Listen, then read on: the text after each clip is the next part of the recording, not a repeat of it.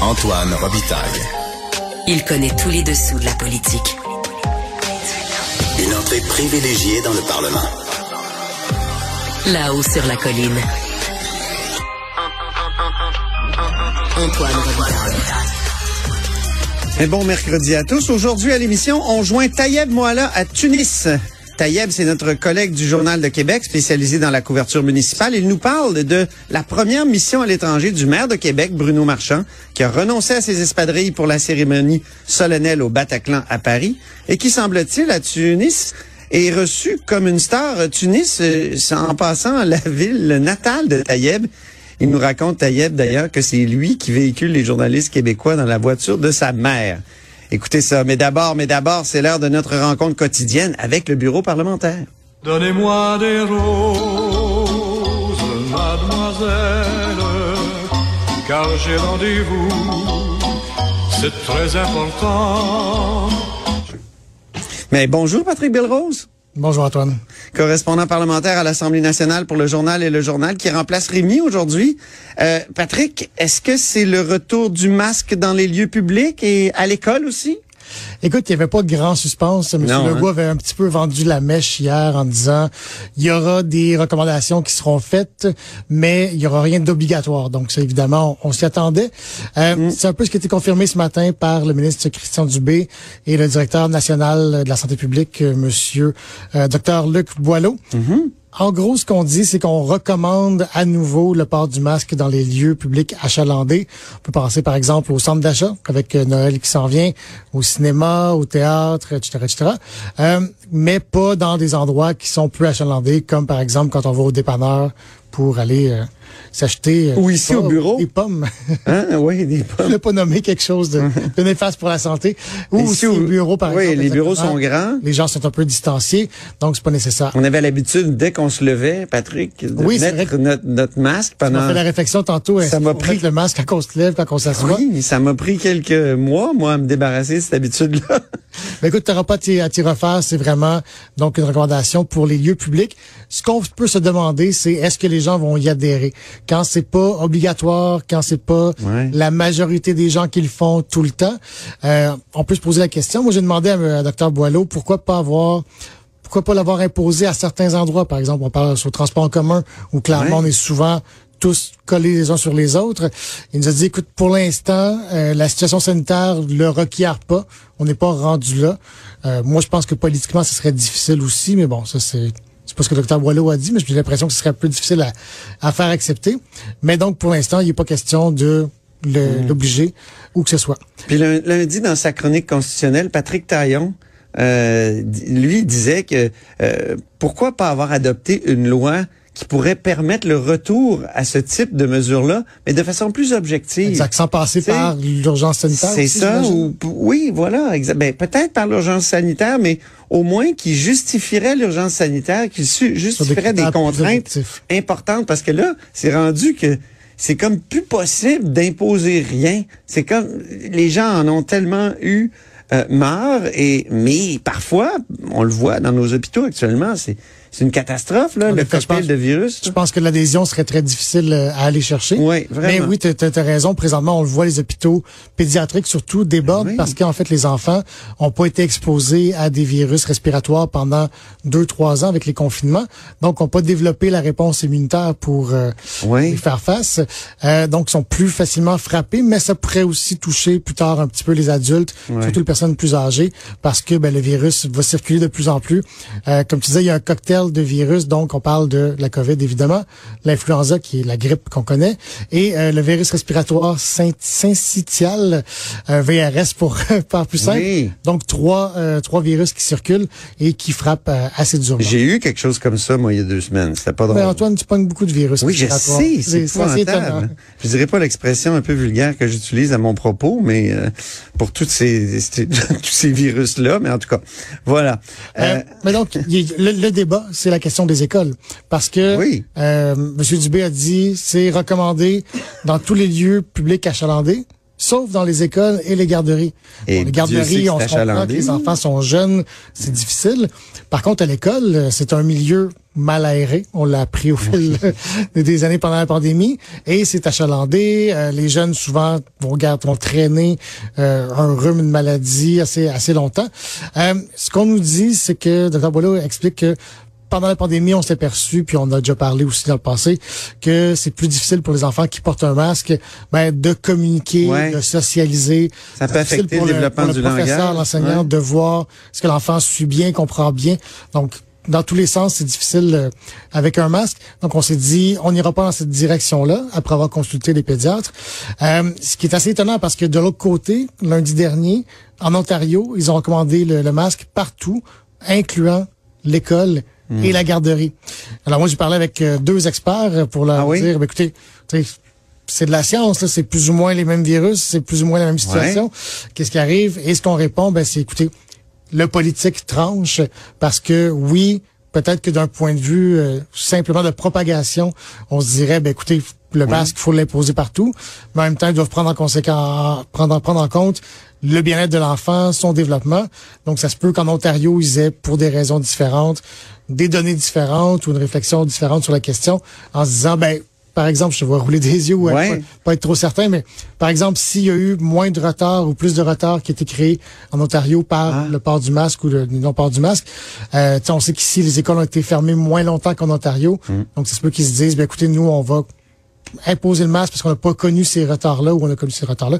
Importe. Donc, la, la réflexion peut être, peut être différente d'un côté... euh, Oui, c'est facile de dire la- science nous dit telle affaire, alors que il y a plusieurs. euh, C'est multifactoriel, comme on dit. Écoute, c'est il faut trancher. hein. Les, les pédiatres vont toujours te dire faut protéger l'enfant. La santé publique va toujours te dire il faut éviter la propagation du virus. Quelqu'un doit trancher entre les deux. C'est euh. pour ça que ça serait peut-être difficile de, de mettre ça dans une loi, mettons, sur, sur les infections.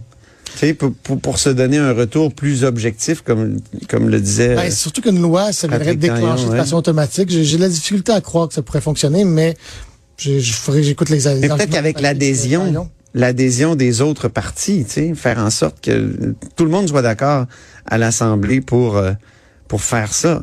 En effet. Parlons du ministre Girard. On va juste finir sur Oui, euh, oui, les trois, quatre recommandations de la santé publique que tout le monde connaît, mais qui sont importantes à rappeler toujours. On faut se laver les mains, faut euh, rester à la maison, mais parce que faut rester à la maison quand on a des symptômes. C'est Ouais. comme quelque chose qu'on a appris, qui, qui semble évident, mais qu'on faisait pas tant que ça avant. Avant, on venait au bureau. Comme ton disait, patron aujourd'hui. Ben, mon patron est resté à la maison. Mais avant, on, on venait au bureau en disant, ah, j'ai, j'ai un début de rhume, j'ai un début Ouais, de grippe, oui. je sais pas trop c'est quoi. Puis il y avait comme une fierté pour certains aussi de venir travailler en disant, je suis un peu malade, mais je reste pas à la maison pour autant. Ouais, c'était mon genre. Ce qu'on nous dit maintenant, c'est non, non, restez à la maison, là, soyez gentils, euh, venez pas contaminer euh, vos collègues. Et euh, M. Dubé aussi insisté sur l'importance d'aller chercher sa dose de rappel.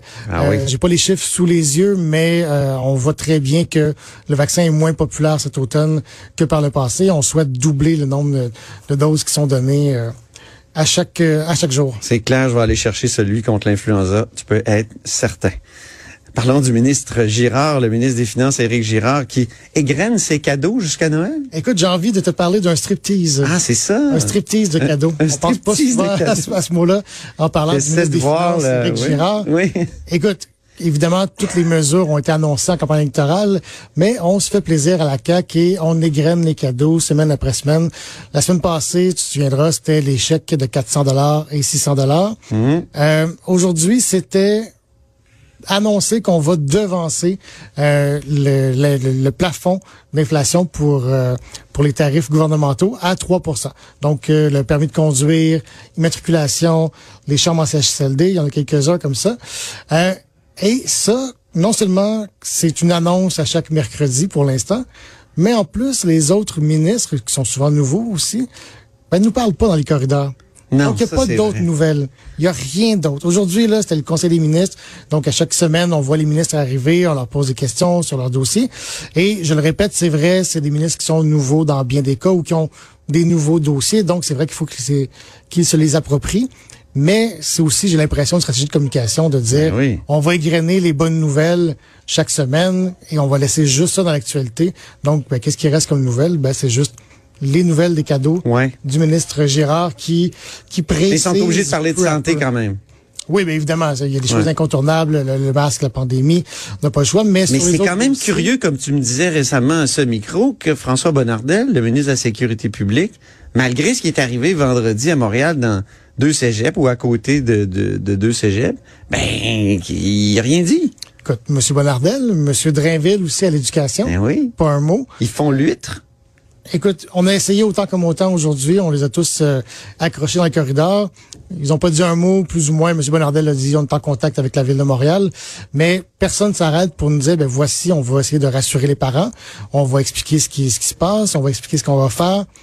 Pas un mot. Euh, c'est un peu étonnant. Mais donc, comme je disais, je pense qu'il y a une, une stratégie de communication euh, à ce niveau-là. Peut-être une bonne nouvelle, euh, Monsieur Gérard, ministre des Finances, Éric Gérard, qui nous Ouais. dit le sommet de l'inflation est derrière nous. Ah, Ça, c'est intéressant. Donc, euh, on peut commencer à espérer, puis on a vu des chiffres sortir aujourd'hui, donc l'inflation fait du surplace. Euh, on peut espérer que la situation s'améliore petit à petit. Euh, Et que certains commerçants arrêtent d'en profiter pour dire, mettre sur le dos de l'inflation les hausses de, de prix. Des choses qui sont terribles. Il y a Ah non, des, c'est des effrayant. 20 que je vois parfois, puis je me dis, c'est pas vrai que ce produit-là a augmenté de 20 Ah non, c'est pas Mais possible. c'est aussi une stratégie parce que les commerçants se disent, ben, je pourrais pas, j'aurais pas l'excuse à l'avenir d'augmenter mes prix comme ça. Donc, ils vont en profiter maintenant, sinon ils vont avoir un retard. Hmm. Euh, mais oui, ça c'est fâchant. Je fais l'épicerie comme toi, puis je vois des chiffres qui euh, qui me font bondir. On a le temps de parler un petit peu des libéraux qui sont en camp d'introspection. Écoute, de jour, trois jour jours. deux- jour 2 du euh, de trois jours de lavage de linge sale en famille.